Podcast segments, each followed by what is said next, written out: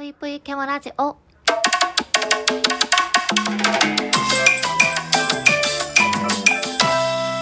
皆様こんばんぷいケムシです。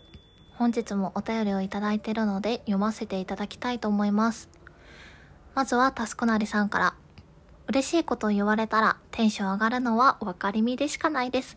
これからもそんな変態でいましょうということでお便りありがとうございます。えー、こちらは変態な私のラジオトークの楽しみ方という収録で送っていただいたお便りですね。あの、まあ、いろんな嬉しいコメントだったり、お便りっていうのをスクショで撮って、あの、データフォルダに保存していますと。それを見て、えっ、と、寝る前にニヤニヤしながら寝てますっていうお話をしたんですけど、私はね、この変態加減をこれからも極めていきたいと思います。お便りありがとうございます。そして、ゲンさんから、最近なかなか聞けてないなぁと、変態って褒め言葉なんな、変態って褒め言葉なんじゃないかなキュンです。ということで、ゲンさんありがとうございます。元気の玉も一緒に送ってくださいましたね。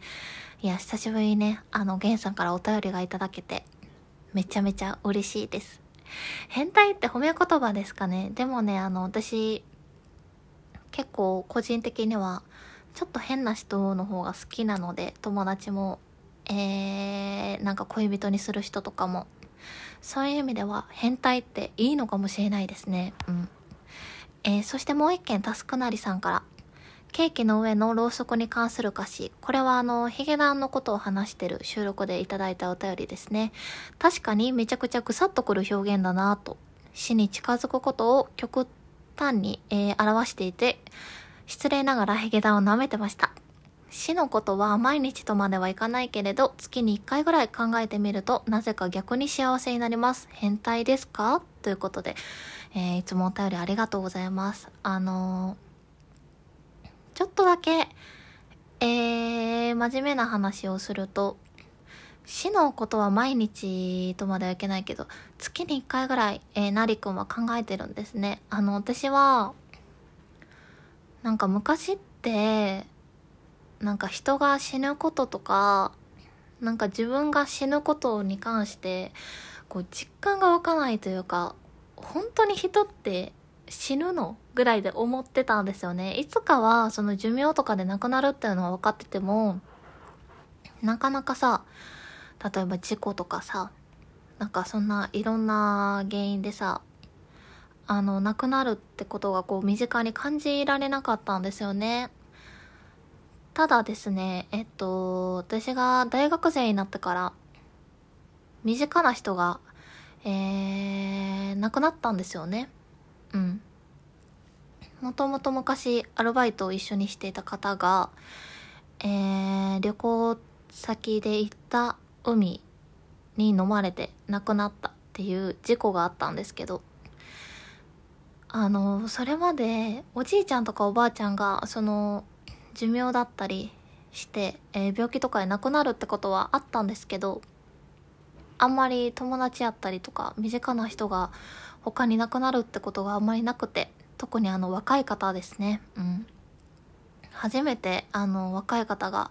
身近に亡くなるっていう経験をしてから、あの、初めて人って本当に死ぬんだなってこう実感しましたね。ちょっともう、うまく言葉に表せられないほど結構衝撃だったというか、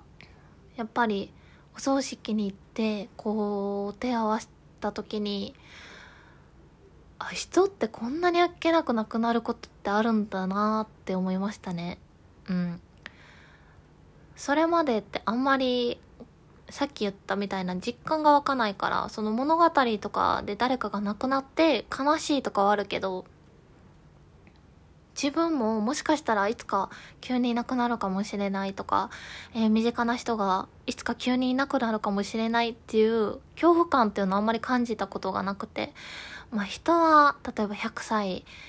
とかになったらいつか亡くなるんだなぐらいでほんわか思ってたんですけど、それがあってから、あ、なんか、本当に人が生きてることって、なんかすごいことやけど、この命が本当に一瞬で消えてしまうことってあるんだなってそこで思いましたね。うん。そこからできる限り、まあなんか一日一日後悔したくないし、あの、自分が伝えたいことは伝えれるように心がけてはいるんですけど、もう本当に私も、そして今聞いてくださってる方も、いつ何が起こるかわからないっていうのは、あの、少しちょっと身近に感じるようになってからは、何と言いますか、私もちょっと死について考える時がたまに、えー、できるようになりましたね。まあこれはね、あのー、本当に悲しい出来事だったんですけど、なんか改めてそういうことを考えれるきっかけにもなったので、その、その分考えたら考えるほど、あ、今例えば自分が生きてることってすっごいなんか奇跡みたいなことなんやなとかみんなでこう仲良くしたりできてることってめちゃめちゃすごいことなんやなとか小さいことにもすっごい幸せっていうのを感じれるようになったのであのなりくんがやってるみたいな幸せな気持ちになりますっていうのはあのあながち私も同じなんじゃないかなと思いました。皆さんはどうでしょうか？あの死についてちょっと身近に感じたりとかこう考えること日常生活でありますか？私は多分この事故がないとなかなか今こういう考えにも至らなかったのかなと思うんですけどやっぱりね自分の周りとか自分の身に起こった悪いこととか悲しいことっていうのもこう受け止めてなんか次のなんかことに活かせたりとか新たな発見ができるきっかけになればいいのかなと思ってるので本当に当時は結構辛くて悲しかったんですけど今こうやってちゃんと今っていうのを大事にできているとしたらまあ考え方が変わったところは自分の新たな発見なのかなと思いますね。うん。